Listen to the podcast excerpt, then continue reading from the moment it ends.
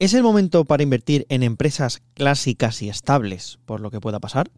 De esto y mucho más hablamos en Finet Talks, el podcast que te ayuda a invertir sin dormirte.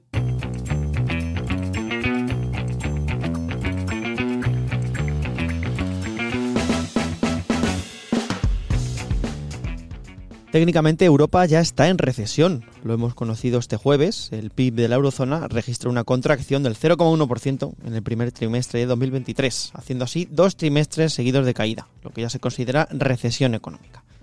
Pero a su vez, la bolsa, pues bueno, sigue a lo suyo, ¿eh? sin muchos sustos. De hecho, tenemos al índice VIX, el índice del miedo, que te mide volatilidad en mercados, en mínimos desde que una cosa llamada COVID entró en nuestras vidas. ¿Debemos seguir la corriente y dejarnos llevar por las rentabilidades de mercado de estas de las compañías que más suben o es precisamente el momento, este momento de recesión, de girarse y mirar hacia compañías más estables, empresas, empresas más clásicas, más aburridas entre comillas, menos atractivas quizás para el inversor, pero con retornos mucho más estables, por si nos vienen mal dadas en los próximos meses? Bien, hoy charlamos de este enfoque más estable con Lorenzo González, director de negocio institucional en Nordea Asset Management, una gestora que entre otros tiene algunos fondos enfocados enfocados en encontrar estas empresas que llaman menos la atención, pero que mantienen mejor el tipo, pues bueno, cuando la cosa se pone un poco más fea en los mercados. Antes, en la sección del corrillo, charlamos un poco sobre cosas que hemos visto esta semana en mercados y que se han publicado por finet.com. Después, en la sección de a fondo, Carmen Fontán, otra de sus, en otra de sus preocupaciones que tiene que ver con las inversiones, aunque tenga ya su cartera más paradita, ya nos contará qué va a hacer y qué va a pasar. Finet Talks es un podcast de ahorro e inversión que hacemos parte del equipo de contenidos de Finet Vicente Baró, que esta vez no va a estar por aquí, Carmen Fontán, que también lo produce, y un servidor, Antonio Villanueva. Empezamos.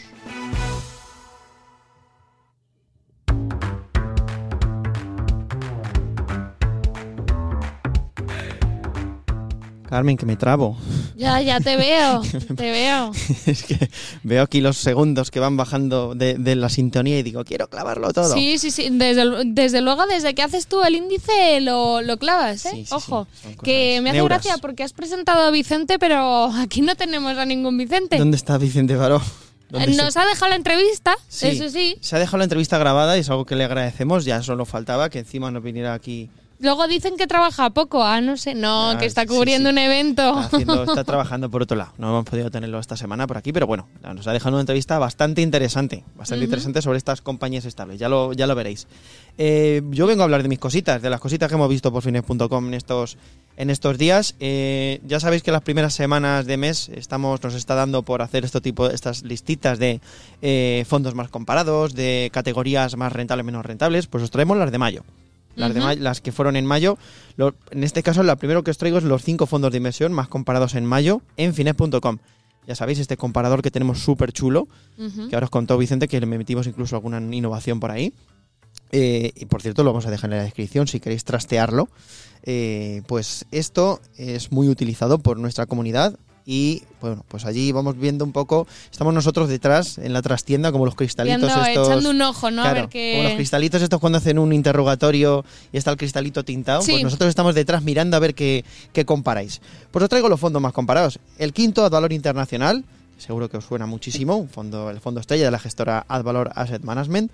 El cuarto tenéis el Vanguard US 500 Stock Index Fund. Va a haber mucho indexado por aquí, mucha gente. Sí, la gente está interesada en indexados, ¿eh? También lo utilizan muchísimo, sobre todo lo utilizáis eh, para compararlo con vuestros fondos de gestión activa. Claro. Este, por ejemplo, este Vanguard US 500 pues eh, seguramente a lo mejor lo habéis podido comparar con el tercero de la lista, que es el Salem World Growth, que me cuesta siempre esto del growth.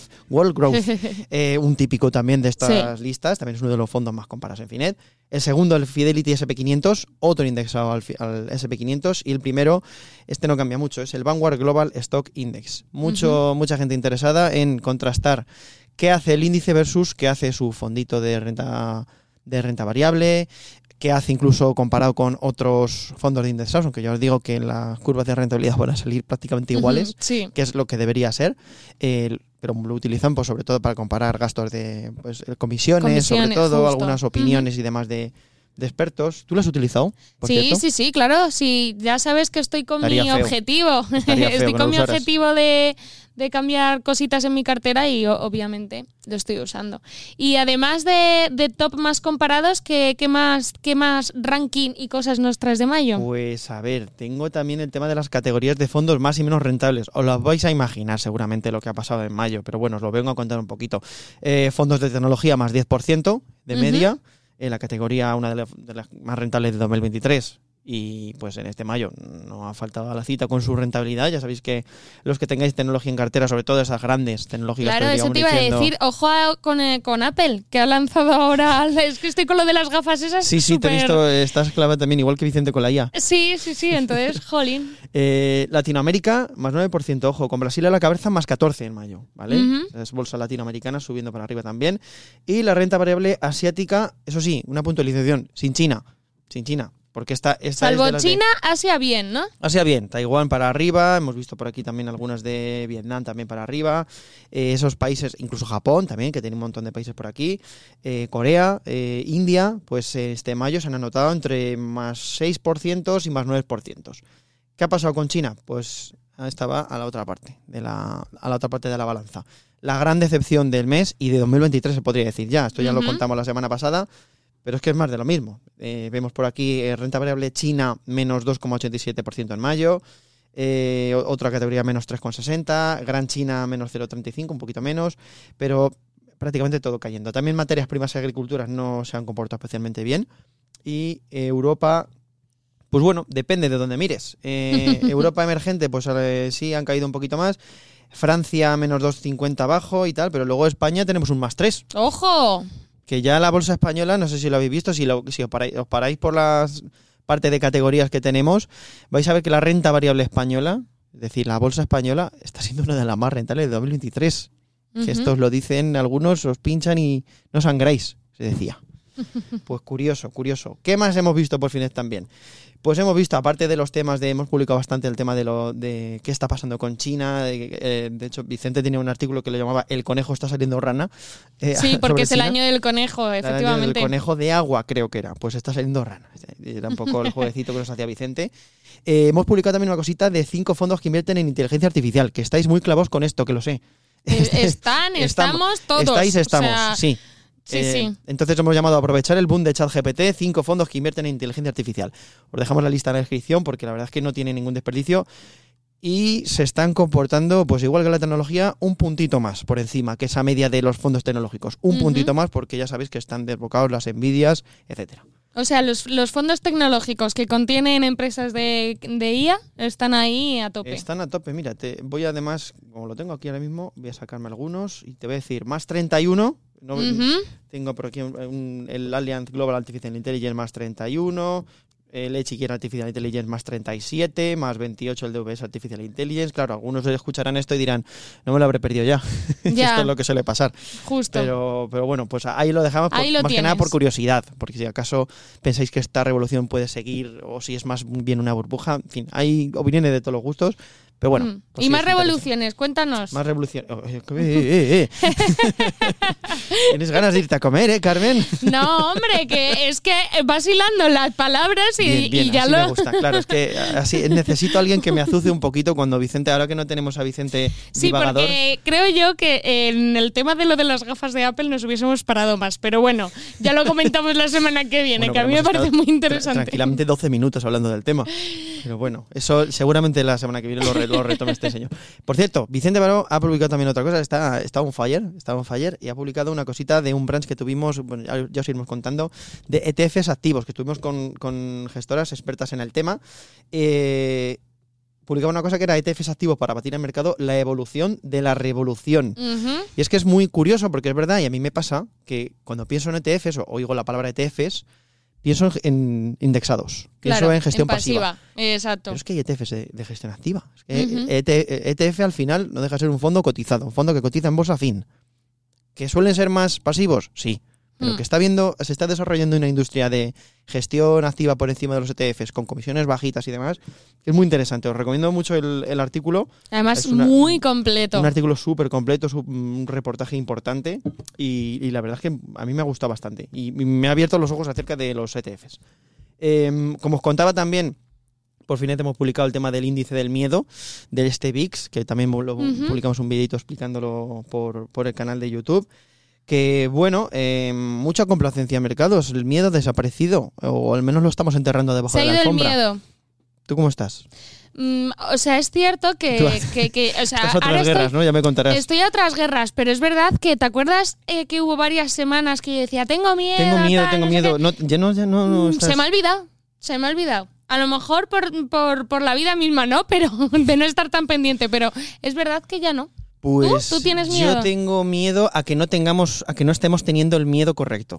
Es una de las partes, o sea, pero, claro. pero, pero, es que también nos podemos tirar sin miedo mucho tiempo, que hemos estado muchísimos años sin él y la bolsa ha ido perfectamente. O sea, no te fías de no tener miedo. Eh, esta no, te da cosilla. Claro, no, no tienes alguna vez esa sensación de cuando algo en tu vida va muy bien, todo va especialmente bien estoy mosqueado.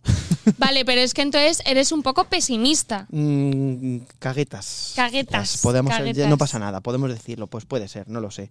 Igual va en espíritu. Lo dicho, el tema, de, el tema del VIX en mínimos desde antes de pandemia. O sea, después de pandemia no habíamos tenido el índice este que mide la volatilidad de los mercados tan bajo. Ahí queda. Ojo. Y para, para los más amarrateguis, hablando del miedo, el interés de la letra del tesoro se dispara roza el 3,5%. En este caso, de, en títulos de. Hubo una nueva subasta de títulos de letras del Tesoro. Y teníamos por aquí más o menos. Eh, se ha acercado al 3,5%, ¿vale? Eh, que bueno, la verdad es que está bastante, bastante curioso el tema y sigue subiendo. Parecía que se iba a frenar un poquito, pero bueno, sí parecía, pero luego, claro. se mm. va aplanando un poquito, va subiendo cada vez menos, pero es verdad que sigue, sigue ahí subiendo. Y por cierto, traigo una última cosita muy curiosa. El ahorro en fondos de inversión supone un 23% del PIB de España. Ojo. Y dentro de esta noticia, que también os dejaremos en la descripción, como todas las anteriores, he visto una cosa que me ha parecido muy curiosa. Comunidades autónomas, o sea, porcentaje en fondos de inversión sobre el PIB regional de las comunidades autónomas. Es decir, ¿qué comunidades al final invierten más respecto de su PIB? ¿Cuál dirías? Sin mirar el que lo que ya te he visto que le echas una Ahí, ahí eh, está sombreado. Eh, más la parte norte. Bien, bien, vale, perfecto. Pues sí, ahí estarías por ahí. Tenemos eh, País Vasco, La Rioja y Aragón, sombreaditas, también Navarra, sombreaditas tal. Y, y las que menos, pues Andalucía, Murcia, veo por aquí que menos de un 15% sobre, el, sobre su PIB regional.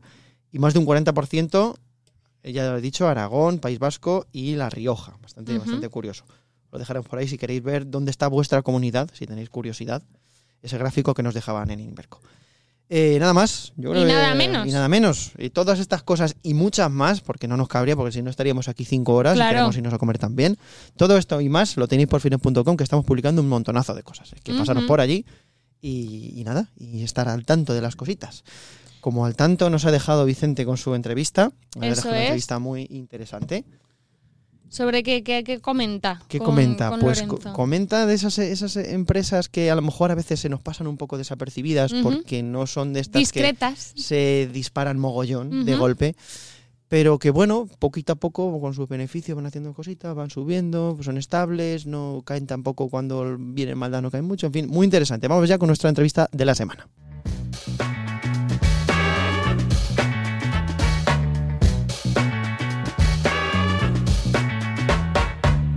¿Qué tal, Lorenzo? ¿Cómo estás? Muy bien, muchas gracias, Vicente. Director de negocio institucional en, Nordea Asset Management. Eh, bueno, eh, vamos a charlar un poco de esta temática que tenemos en este episodio, el podcast Final Talks, que es esas acciones un poco más clásicas, ¿no? que nos dan más estabilidad, pero que mucha gente las sigue. Pero antes te voy a preguntar un poco cómo estáis viendo ahora la, foto macro. Eh, se habla mucho y de la recesión que todo el mundo espera pero que no acaba de llegar. Eh, ¿cuál, es vuestra posición ahora mismo? Has tocado un punto muy interesante. Realmente eso, estamos viendo muchos análisis o muchos comentarios de precisamente gente que dice que la recesión acaba de llegar.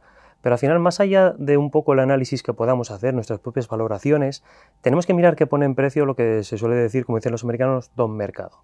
Y Don Mercado al final lo que viene diciendo es que si tienes la curva invertida de tipos de interés, estás en una recesión técnica. ¿Qué quiere decir la curva eh, invertida de tipos de interés? Que la rentabilidad que te da el corto plazo es superior a largo plazo. Y esto, desde el punto de vista financiero, no tiene ningún sentido. Esto se justifica porque se percibe muchísima más incertidumbre y eso te hace que esa curva de rendimientos sea totalmente diferente. Históricamente, la correlación entre una curva invertida en Estados Unidos y las recesiones ha sido muy, muy robusta y sí que te ha servido para anticipar pues, las últimas eh, recesiones que hemos vivido en este entorno. Y esta curva se ha invertido desde verano del año pasado en Estados Unidos, pero más aún, en Europa, adicionalmente, se ha invertido desde noviembre del año pasado. Algo que no se había visto porque desde el 2008, porque es que en Europa es muy difícil ver una curva invertida que te esté descontando ese entorno de recesión.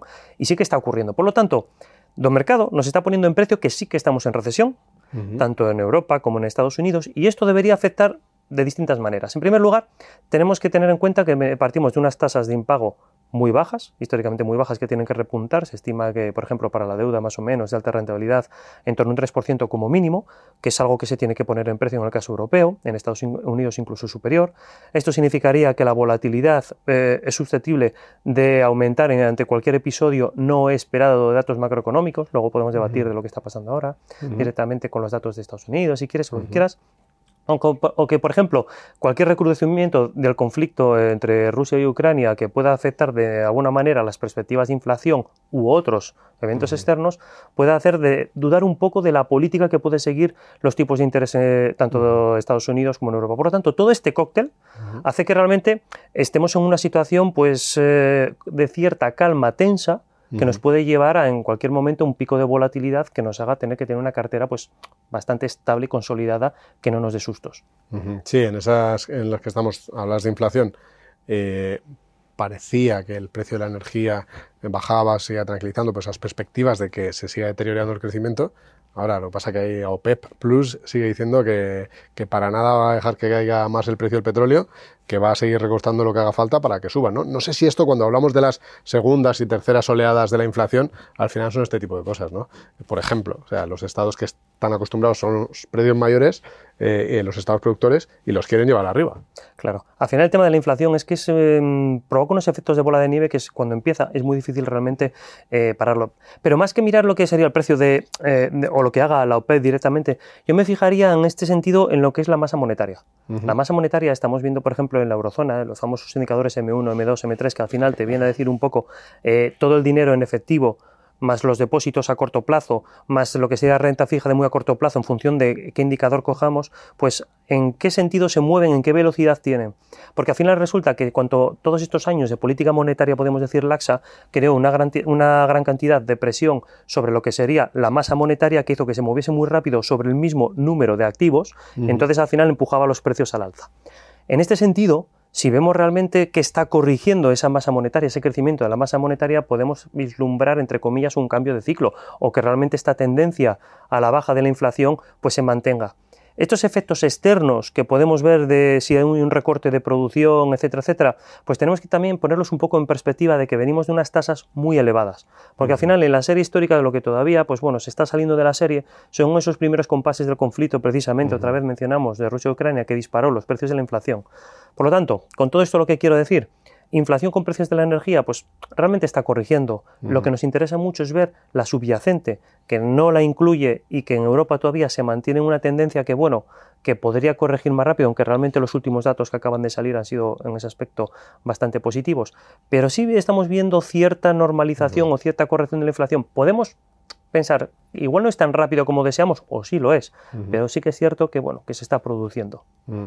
Eh, vamos a ver un poco el comportamiento de la renta variable, porque el año empezó bueno, eh, en general para, los mercados, sorprendentemente bueno para, para muchos.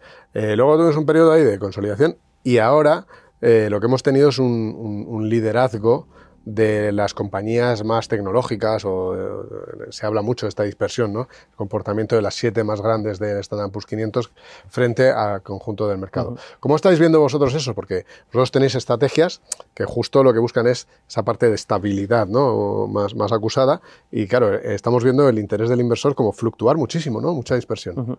Estamos viendo un poco, queremos una dislocación de lo que sería la teoría del mercado de renta variable, porque en este sentido, en unos entornos de alta duración o unos entornos de tipos de interés, las compañías con una mayor duración serían lógicamente las que se deberían ver un poco más afectadas. ¿Por qué digo las de más duración? Porque al final las tecnológicas son las que tienen unos flujos de caja, podríamos decir, más largoplacistas que las valor, que al final, al descontarlas por un tipo de interés que cuando suben los tipos es más alto, pues hombre, deberían verse un poco más penalizadas. En este sentido, el rally que está ocurriendo, pues a priori es, mm, no podríamos catalogarlo como que es eh, ciertamente complicado de entender, más allá de lo que sería pues un poco las ganas de, eh, de poder tener este rebote en la parte de, growth. Pero al final el resultado es que el growth eh, lleva en torno, si lo miramos como la parte, como está sesgo del SP500, un 10% positivo en Estados Unidos, frente al value que lleva un menos 10, lo cual es una diferencia bastante grande. Pero yo creo que esta foto puntual no me debería o no nos debería sacar como inversores de la foto global de lo que está pasando. Lo que está pasando es un entorno, lo que hablábamos antes. Se pone en precio una recesión, un entorno con realmente bastantes eh, incertidumbres geopolíticas, un entorno en el que al final, aunque la inflación esté corrigiendo, está persistentemente elevada. Y eso al final afecta al precio de los costes de, los productos que venden las empresas, etcétera, etcétera, con unos tipos de interés altos que todavía se pueden seguir subiendo en función de las expectativas que tenga cada uno y que esto afecta a los costes que tiene de financiación de las empresas. Por lo tanto, en este entorno nosotros seguimos pensando que habría que mirar en compañías sobre todo de calidad, compañías estables, compañías que te puedan reducir la volatilidad de los momentos puntuales y que te den un comportamiento positivo si el desempeño de esas empresas va un poco en línea con lo esperado. Mm, ahí hay compañías, imagino, que era hasta este rally tecnológico, también mucha, mucha gente lo relaciona con el boom de la inteligencia artificial que estamos viendo, eh, eh, se hablaba mucho de dividendo, ¿no? casi las conversaciones eran dividendo. Entiendo que son compañías que precisamente cuidan mucho esta parte del dividendo, ¿no? Sí, pero también, siempre, lógicamente, en todos estos temas hay que matizar bastante. Yo me refiero a compañías de calidad. ¿Qué son las compañías de calidad? Compañías con un negocio estable, crecimiento de beneficios estables y equipo de gestión estable. Compañías que cuando empieza el año y los analistas dicen qué perspectivas de crecimiento tiene, dan X, pues a medida que va pasando el año se revisen a la baja lo menos posible. Porque bien es cierto que cuando empiezan los años normalmente se suele revisar a la baja los crecimientos de beneficios de la generalidad del mercado. Y si tú tienes unas empresas que se revisan a la baja menos, tienes un exceso de potencial rentabilidad. Este tipo de compañías sí que es cierto que suelen dar una rentabilidad por dividendo más elevada, pero no es una estrategia de alta rentabilidad por dividendo. Porque al final las estrategias que van simplemente a compañías que se fijan simplemente en la alta rentabilidad por dividendo, eh, significa que puedes estar cometiendo el error de comprar una compañía que te da mucho dividendo y realmente te esté dando dividendo porque es una empresa que tiene problemas en su negocio y que la única forma de obtener financiación sea dando un dividendo muy elevado. Por eso hay que mirar también la calidad. Y esa calidad es en lo que nosotros nos fijamos a la hora de poder ver, pues por ejemplo, que si la inflación es elevada, los costes de la inflación lo pueden pasar al consumidor final sin que se resienta la demanda. Mm. lo que estudiamos todos en, la carrera, en la carrera que se llamaba cierta inelasticidad eh, de la demanda. No hablo de sal, que es el producto típico por excelencia inelástico. Hablo, pues, eh, por ejemplo, gel de baño, que en un entorno determinado, pues, eh, aunque, sea, aunque haya mucha recesión o crisis o lo que sea, pues la gente va a seguir consumiendo este bien en el día a día. Mm. Hay, una serie de conceptos, ¿no? etiquetas que le ponen muchas veces a los estilos de inversión. Hablabas ahora de calidad. ¿no? calidad, fíjate que durante un tiempo se ha relacionado casi más con, con growth. Eh, por ese tipo de compañías, pero, pero también hay una parte ahí de value ¿no? Eh, relacionada. Al final, no sé si puedes explicar un poco las diferencias de lo que entendéis por calidad frente al value o frente a esa parte más. A ver, al final resulta que has tocado un punto muy interesante, de nuevo, que al final es el tema de, de que tú puedes acertar con la exposición que quieres tener, o sea, en renta variable a un país determinado. Pero hemos visto, he mencionado el ejemplo antes de Estados Unidos, que el sesgo es el que te lo define todo. Al final nosotros lo que decimos es, Calidad significa tener empresas que sean más robustas, por resumirlo muy, de una manera muy, muy, muy fácil. Eh, calidad es mantener estas empresas que, en cierto modo, pues lógicamente son robustas en el crecimiento de beneficios, en sus expectativas, etcétera, etcétera. Value es realmente encontrar empresas que sus fundamentales están irracionalmente bajos versus su valor teórico. Por lo tanto, tiene un potencial de crecimiento. Y las empresas de growth son realmente las que se fijan más en unas perspectivas de crecimiento continuos, a pesar de que, por ejemplo, normalmente están más caras que lo que sería si tenemos en cuenta el PER o el precio sobre, beneficios de lo que sería la media del mercado. Por lo tanto, nosotros creemos que para evitar estos sesgos tienes que tener posibilidad de invertir en una estrategia que te meta calidad, por supuesto, y en determinados momentos connotaciones value que te interese la valoración, pero no olvidarte del crecimiento de los beneficios growth. Por eso ese creemos que sería el secreto del éxito en un entorno como el actual. Calidad sobre todo y, tintes eh, value growth en función de cómo vaya la evolución de la economía. Por ejemplo, en vuestro fondo global Stable Equities, eh, ¿qué, sale ahí ahora más o menos en, carteras para entender? Sí, pues mira, respecto a sesgos, tendríamos consecuentemente o continuamente eh, alta calidad, Ahora mismo podríamos ver que estamos frente a la neutralidad del mercado menos en growth y más positivos en value. Eso contra el MSCI World. Ojo, sin embargo, si nos mirases contra el MSCI World Value, estaríamos menos value que él. Lo cual es curioso. Por eso digo estas connotaciones. Por lo tanto, ese sería el sesgo que tendríamos. Calidad con ciertos tintes value, pero lejos de lo que serían las puras estrategias value en ese sentido. Geográficamente, pues te encontrarías que si ponemos un índice de referencia que es el MSCI World, pues también queremos que la gente tenga un poco referencia de lo que estamos invirtiendo y por eso geográficamente se parece al MSCI World, aunque tenemos un poco menos Estados Unidos, pero bueno, 55% Estados Unidos y luego el resto eh, repartido entre Europa y Japón en línea con el índice. Y sectorialmente, que esto es muy interesante, pues sería sanidad, tecnología de la información, consumo estable, etcétera, etcétera. Pero con una diferencia, que cuando la gente piensa, por ejemplo, en sanidad, pues igual no tiene en cuenta que hay un modelo de sanidad que te incluye desde los fabricantes hasta los distribuidores, hasta al final eh, todos los que hacen el proceso entre medias y, y, aseguradoras del proceso, como al consumidor final. Nosotros invertimos en toda la cadena de lo que sería sector sanidad, al igual que haríamos lo mismo con otros sectores como tecnología de la información. Mm. Está funcionando así lo que decías, o sea, está sucediendo que en este inicio de año, por ejemplo, en los resultados empresariales del primer trimestre había mucho miedo, así que había muchos los, beneficios, pero en general han sorprendido al alza. ¿Están actuando en, en cuanto a estabilidad las compañías como, esperabais?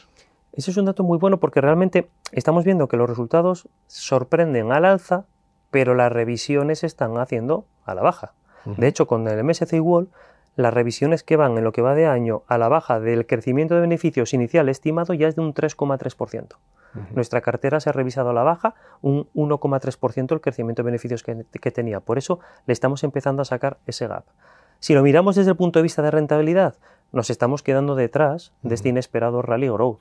Lógicamente, el MSCI World creo que lleva en torno a un 10% y nosotros llevamos un 5%. Sin embargo, en un año que debería funcionar como lo tradicional, como el año pasado, en función de un entorno de tipos de interés alto, de inflación, etcétera, el año pasado sí que le sacamos un 8% de rentabilidad al índice de referencia, que es lo que nosotros creemos que debería ocurrir este año, no el sacar el 8%, que estaríamos encantados si lo volviésemos a hacer, sino el tema de que otra vez los fundamentales y el crecimiento de beneficios nos llevasen a una situación en esa línea parecida al año pasado. Sí, ahí lo, ahí, lo que pasa es que hay mucha gente diciendo, bueno, es que buena parte de, la rentabilidad de estas compañías se produjo en, meses anteriores, precisamente por esa caída tan fuerte que hubo en todo lo que tiene que ver con growth, el dinero se movió de growth a, acciones más, más de calidad, más estables, más, más clásicas, vamos a decirlo, no sé si, si la palabra, em, y ya tuvieron ese rally. En valoraciones no están tan atractivas ya. Pues las valoraciones de las compañías que nosotros metemos en cartera sí que es cierto que están atractivas. Es importante siempre encontrar también que no te metas en un value trap, una compañía que tiene una valoración extremadamente barata, pero realmente porque también puede esconder problemas mm. en lo que sería determinados múltiplos. Nosotros invertimos en compañías que tienen unas valoraciones atractivas, pero realmente con cierta calidad a la hora del crecimiento. Pero sí que es cierto que nuestra cartera está en un PER bastante más atractivo que el del MSC World, si no me equivoco, en 13 versus 19 más o menos. Y al mismo tiempo con un earning yield realmente superior a lo que sería el, el, MSCI World y un crecimiento de dividendos también superior al del MSCI World. Por tanto, creemos que estamos bastante bien posicionados. Pero adicionalmente, te voy a añadir otro punto, Vicente. Mm. Todo esto está muy bien, pero imagínate que la situación, que entendemos, eh, esta incertidumbre que hablábamos al principio, se torna por algún factor geopolítico o se torna por algún factor, eh, yo qué sé, del mercado clásico, que salga otra vez un evento extremo como en el caso de Credit Suisse, etcétera, etcétera, ¿en qué estarías mejor posicionado de renta variable? En este tipo de compañías.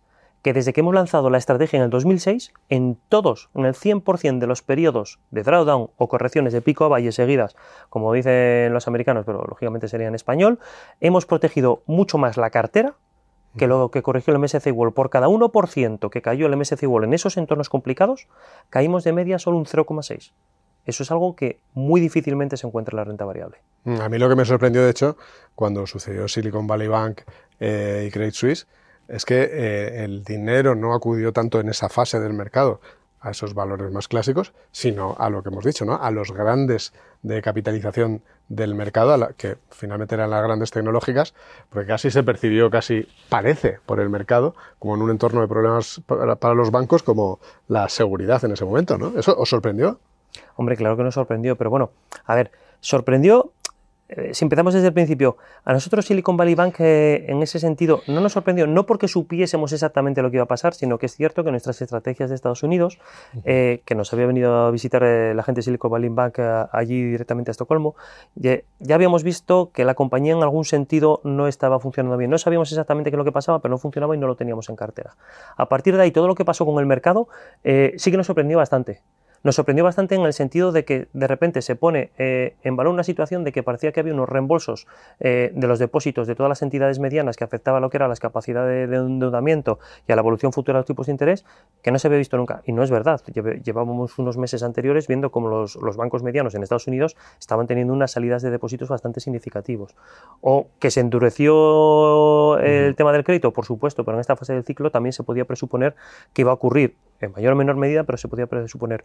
Por lo tanto, ¿Esto que hubiese pasado realmente y se fuesen a las compañías tecnológicas? Claro que también nos choca un poco, pero si tenemos en cuenta que eh, estábamos viendo el tema de cómo está el tema del empleo en Estados Unidos, cómo está realmente el tema, eh, tema salarial en Estados Unidos, etcétera, etcétera, pues hombre, pues parece que la gente también estaba intentando buscar alguna oportunidad para el rebote en estas compañías que se habían quedado muy atrás el año pasado. Entonces, bueno, te sorprende, pero en cierta medida hasta puedes llegar a entender qué es lo que ha pasado. lo que pasa es que en el siguiente que hubiera este tipo, es verdad que este tipo de compañías ya sí están a valoraciones muy elevadas, ¿no? Y que entiendo que parte de vuestro, eh, vuestra, vuestra valoración más baja en cartera frente precisamente a la MSCI World es porque estas compañías han subido tanto, ¿no? Es que al final han tirado muy arriba la media valoración de los índices. Totalmente, y que en un entorno de subidas de tipos de interés eh, que todavía continúa, eh, continúan, pues si realmente el mercado no las ha puesto bien en precio y tiene subidas de tipos de interés, pues lógicamente estas compañías tienen que sufrir, eh, tienen que sufrir más por ese efecto duración que hablábamos anteriormente.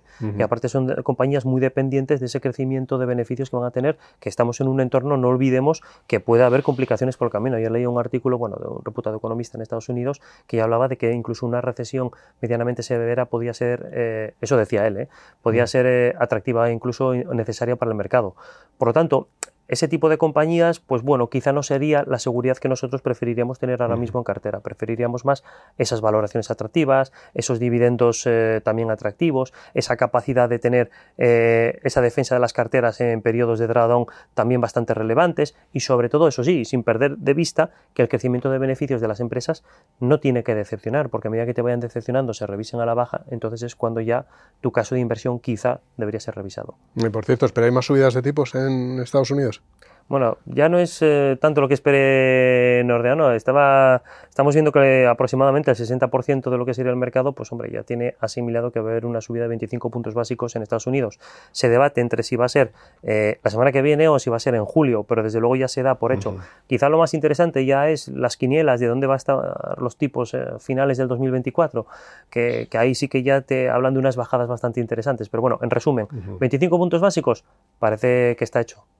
para, para, terminar, cuando estábamos hablando de las acciones estas más, más clásicas, eh, eh, no sé si nos puedes ayudar con nombres, ¿no? porque al final mm, imagino que todos tenemos en la cabeza una serie de compañías clásicas en las que pensamos, y nos viene, o sea, la audiencia ahora, oye, compañías clásicas, ¿en qué pensáis? A ver si concuerda un poco con el tipo de... Pues mira, te diría, por ejemplo, Sanofi, que la conocemos todos en el tema de lo que sería el sector de sanidad. O podríamos hablar Coca-Cola. ¿Quién no conoce Coca-Cola? O Johnson Johnson, que son estas compañías que hablaba con esta inelasticidad tan robusta que tiene. Bristol Myers, que realmente pues, se dedica más a ese tema de distribución de lo que sería la parte de, de, de, energía, de, uy, de sanidad en ese sentido. O incluso nombres que nos pudiésemos traer a España, eh, Iberdrola en ese sentido. Por lo tanto, son este tipo de empresas que realmente sus perspectivas de crecimiento se van a mantener bastante robustas. Al final menciona algunos nombres, por ejemplo, que están en la cartera de Warren Buffett, entre otros, ¿no? que con esa frase siempre, que, siempre se habla de él de cuando baja la marea, eh, se sabe quién está desnudo, ¿no? ¿no? Son ese tipo de compañías que cuando baja la marea ves que van todas con su bañador y súper bien puesto, ¿no? Sí, porque al final nosotros siempre lo decimos, eh, sí que es cierto que somos una gestora a nivel mundial con unos activos bastante importantes, pero al final nos debemos a la banca privada de los países nórdicos, que donde tenemos más de 10 millones de clientes nórdicos que son bastante conservadores. Si nosotros pensamos que la filosofía española es conservadora, pues no te puedes imaginar, Vicente, cómo son los nórdicos. Y en ese sentido, eh, nuestros clientes nórdicos lo que nos hacen es primar lo que sería la estabilidad. Quieren primar la estabilidad, quieren entender lo que tienes en cartera, quieren saber qué, cómo lo estás gestionando, quieren dormir tranquilos. Y este tipo de compañías te permite obtener unas rentabilidades bastante atractivas, pero pudiendo dormir tranquilo porque vas a saber en todo momento lo que estás invertido, vas a poder ver eh, en, prensa, en internet, en tus análisis, lo que se espera un poco o el mercado te va a dar profundidad sobre ello. Y al final, pues hombre, es una cartera que te da bastante certidumbre. No sería tirar una moneda al aire, sino más bien sería coger un todoterreno y poder caminar pues estos entornos de mercado tan volátiles. Mm, una, forma de ser conservador muy distinto, ¿eh? Eh, porque ahí se busca ser conservador protegiendo el capital realmente frente a la subida de la inflación, por ejemplo, invirtiendo en negocios. Y sobre todo, mm, yo diría que no hay que asimilar que las compañías clásicas, podríamos decirlo, compañías aburridas, son compañías que siempre te vas a quedar detrás en los mercados. Porque al final, lo interesante es la asimetría de la rentabilidad. Nosotros capturamos aproximadamente el 0,80 de la beta de los mercados alcistas, es decir, por cada 1% que sube el mercado alcista puro direccional, nosotros subimos en torno a un 0,80. Pero de los mercados bajistas solo caemos un 0,60. Por tanto, eso al final, en un ciclo de inversión o en el medio plazo, te da que consigues eh, batir al MSCI World con menor volatilidad, con dos tercios de la volatilidad. Y eso es lo que nosotros buscamos en esta estrategia. Sí, que al final no es ser un corredor de sprint, sino ser un corredor de fondo. Eh, de fondo ¿no? bueno, pues eh, vamos a ver qué tal evoluciona estos próximos meses. La verdad es que este mercado tan sorprendente que estamos teniendo por fases, vamos a ver cómo se termina de desplegar. Así que nada, ha sido un placer tenerte con nosotros. El placer es mío, Vicente. Muchas gracias.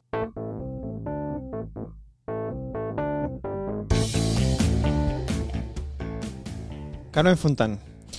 ¿Qué tal? ¿Qué pasa? ¿Por qué mm, no, me traes cosas de las inversiones o qué? No, no directamente. O sea, eh, vengo a contar que en el fondo hay, tengo una preocupación mm, que también es, es importante más allá de las inversiones. Entonces, Confieso, y ya lo sabéis, que he dejado mi cartera un poco apartada. Tengo objetivo 14 mm, de julio, ¿vale? Me he puesto hasta día, ¿vale? Confesión que para nada sospechábamos, la verdad. 14 de julio eh, ya os contaré novedades de lo que estoy haciendo con mis inversiones. Entonces, mientras tanto, ¿qué os cuento? Eh, que hay una inversión que se llama tener una casa en condiciones que me está costando mucho. Ah, Yo vivo de alquiler. Sí. Y me quiero cambiar. Llevo seis meses buscando casa. ¿Seis meses? ¿En serio? ¿Tanto ya? Tanto. Tú sabes la frustración ¿Pero por qué no, no, no, encuentras qué eh, pasa? no sé, dime tú, está todo carísimo, ¿no lo veis? O sea, luego dejadnos en comentarios qué os parece a vosotros el tema del mercado, pero eh, muy fuerte. Muy y, me vas a hablar de lo de tu búsqueda de vivienda, pues porque lo, de las inversiones, como no has, claro, no, has estado. No He estado más con el idealista abierto que con claro, tu aplicación no, no estoy, claro, efectivamente, no estoy tan pendiente. O sea, sí que es cierto que eh, ayer, como me estuve mirando el el pedazo de artículo de Vicente que comentabas de los ETFs, eh, eh, me puse con el comparador más a fondo a ver el tema de eh, indexados versus uno de gestión activa, un poco por compararlo. Sí. Pero, pero ya te digo que, ahora mismo estoy como focus casa, focus hogar y, sin, sin, timadas porque hay, algo, hay cosas, o sea, además en Madrid en concreto mm, se podría hacer un programa aparte de no sé, es, es heavy, ¿no? Mm, pero bueno. Eh, para lo que nos importa a nosotros en el podcast, es ese, ese episodio donde te vayas tú. Sí. Eh, ¿va a ser, ¿Vas a gastar más o vas a gastar menos y te va a quedar más o te va a quedar menos para tus inversiones?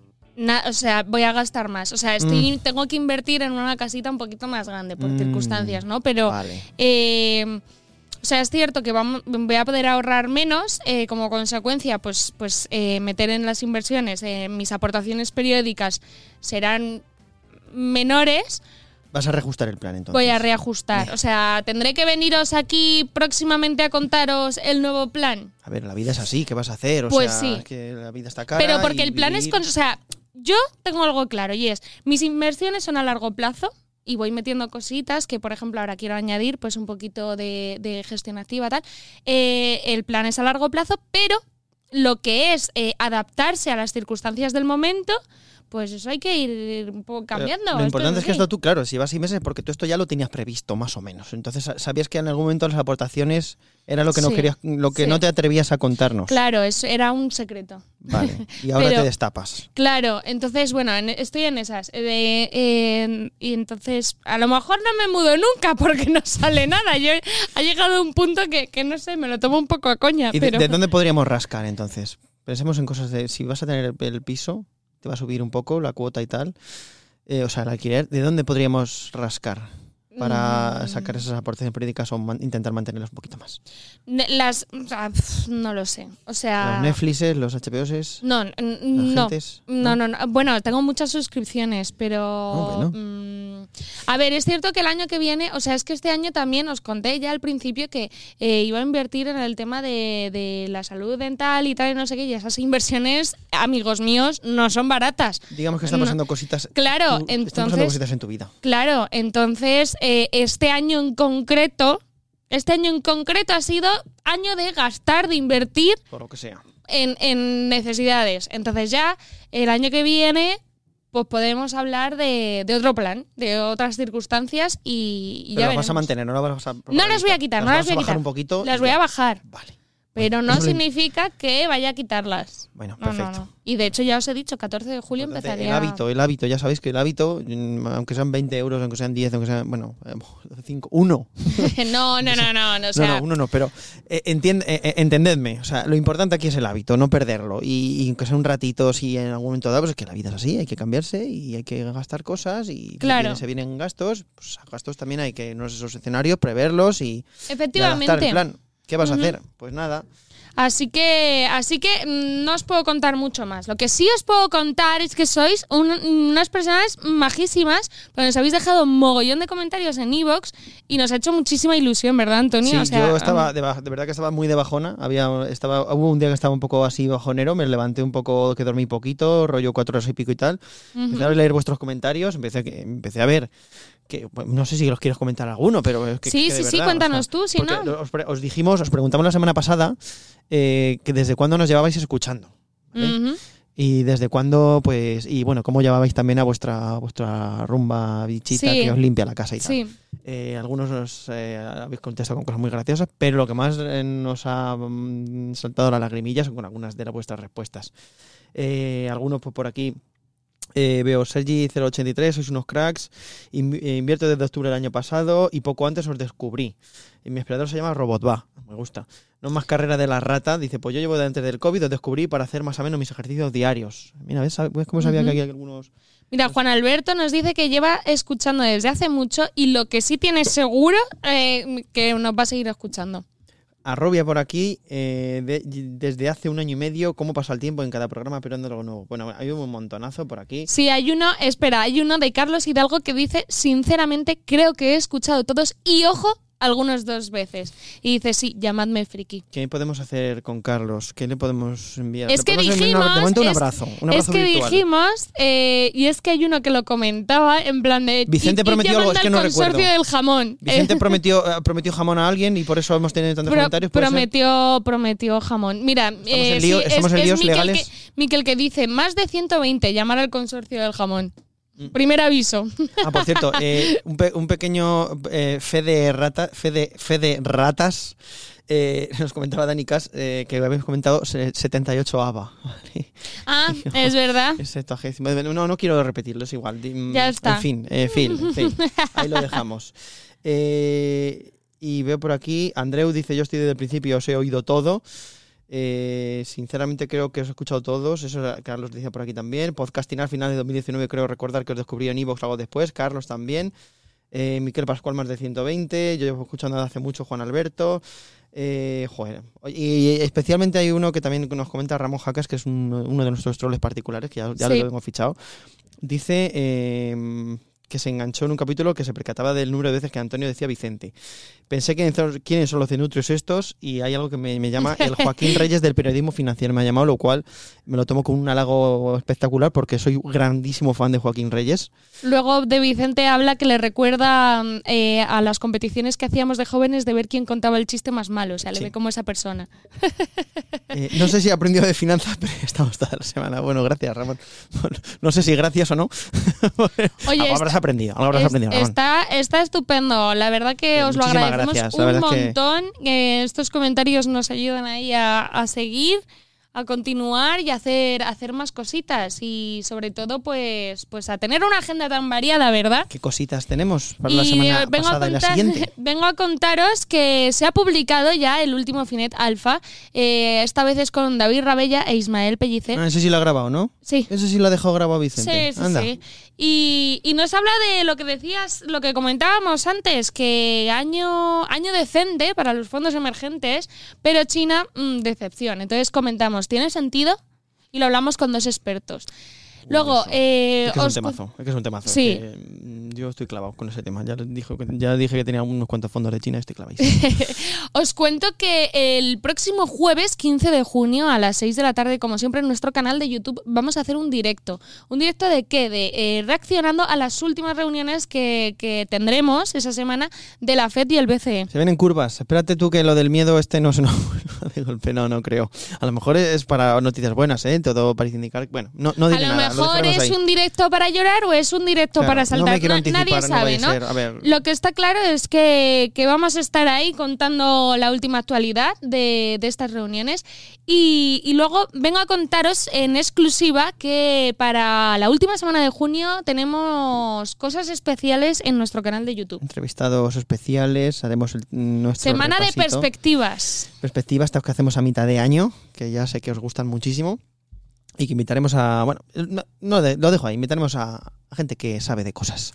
No, Y luego mm, nos da pena, pero esto es así. eh, estamos viendo mm, ideas, eh, a ver si eso os ocurre a vosotros algo, pero a ver qué hacemos para de cierre para esta pedazo de cuarta temporada de Finec Talks. Entonces, atentos, eh, eh, porque puede quedar algo muy chulo. A las Bahamas, Ojalá. nos Ojalá. vamos. Ojalá. A la sede del consorcio de jamón. No sé. No sé, tenemos que ver, tenemos que, que Algún hacer algo. festival, podemos ir a un festival, yo que sé, como hay tantísimos. Hay, sí, Das una patada y sales, salen 40 festivales. Sí, sí. No, yo creo que mm, a mí me gusta más algo tranquilo. Tranquilo pero guay. Tranquilo pero guay, vale. El tranquileo, chill, que Vale. se llama. ¿Cómo puede ser que seas una persona joven diciendo una palabra de joven y suene como si fuera una persona de. Porque- Como Vicente diciéndolo. Soy, soy una joven encerrada en la mentalidad de una señora. O sea, soy, soy un poco señora. Has dicho de chill. Pero es que, pero yo creo que el que me viene escuchando lo sabe. O sea, mm, a mi forma Sí. de hablar también. Soy, soy un poco señora. Ah, sí. Pero pues tengo bueno. 25 años muy bien llevados, también Con te esa, digo. con- sí, eso también es verdad. Con esa confesión de, de Carmen sintiéndose una señora en el, atrapada en el cuerpo de un niño. Lo mejor es eh, interiorizarlo y saberlo. O sea, asimilarlo. Correcto. Pues no como Vicente, por ejemplo, que piensa que es joven y no. ¿Sabes? Ya. ¿Entiendes? O sea, O sea, vamos a aprovechar para meternos con supuesto, el. vamos, es que estaba esperando a esta parte, solo para eso. Bueno, eh, pues somos la verdad que bastante distintos, Vicente y yo, en ese sentido. Yo, yo un espíritu de señora y él un espíritu de, muchacho. Sí, sí, sí. En fin, eh, oye, que me dejo, aparte de los comentarios, me dejo aquí en los me gustas. Eh, Norman Martínez, Sergio 083, Albertov, Garrovia, David U, César Sisona, Toledo RMR, Adela Gadea, Álvaro. K. Warner, ¡Ole! José Palva Zapater, Jesús Rosen, Darío Figaredo. Oye, muchísimas gracias a todos y a todos los más, lo- lo- los, los- todos los me gustas, todas vuestras estrellas en Apple Podcast, eh, todos vuestros seguir en todos lados. Mm. Muchísimas gracias. Eh, y nada, nos vemos la siguiente edición, siguiente semana de Finet Talks. Pero no nos vemos, nos escuchamos. Nos Antonio. vemos. Bueno, a ver, nos vemos. Forma de hablar. De hablar.